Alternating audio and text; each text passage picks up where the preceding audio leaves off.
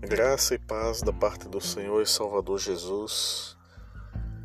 Hoje, 10 de fevereiro de 2021, deixaremos para sua edificação o livro de Tiago, capítulo 3, dos versos 8 e 9, que nos diz assim: A língua, porém, nenhum dos homens é capaz de domar. É mal incontido, carregado de veneno mortífero. Com ela, Bendizemos ao Senhor e Pai.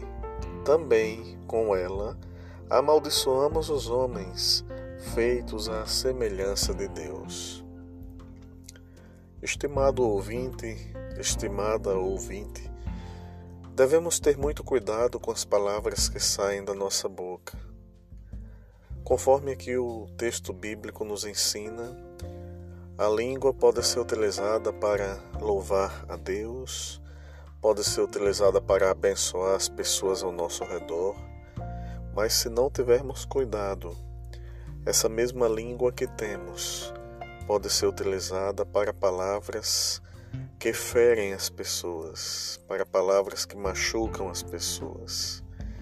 E ao invés de utilizar a nossa língua, a nossa boca, para abençoar, nós podemos utilizá-la para o efeito contrário.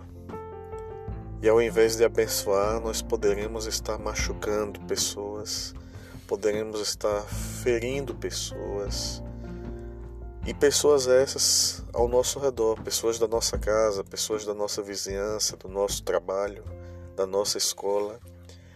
E como cristãos, nós somos chamados para abençoar as palavras que saem da nossa boca devem ser palavras que venham trazer bênção, que venham trazer vida para as pessoas que nos ouvem. Portanto, tome cuidado com o tipo de palavra que tem saído da sua boca. Que Deus abençoe ricamente a sua vida em nome de Jesus. Amém.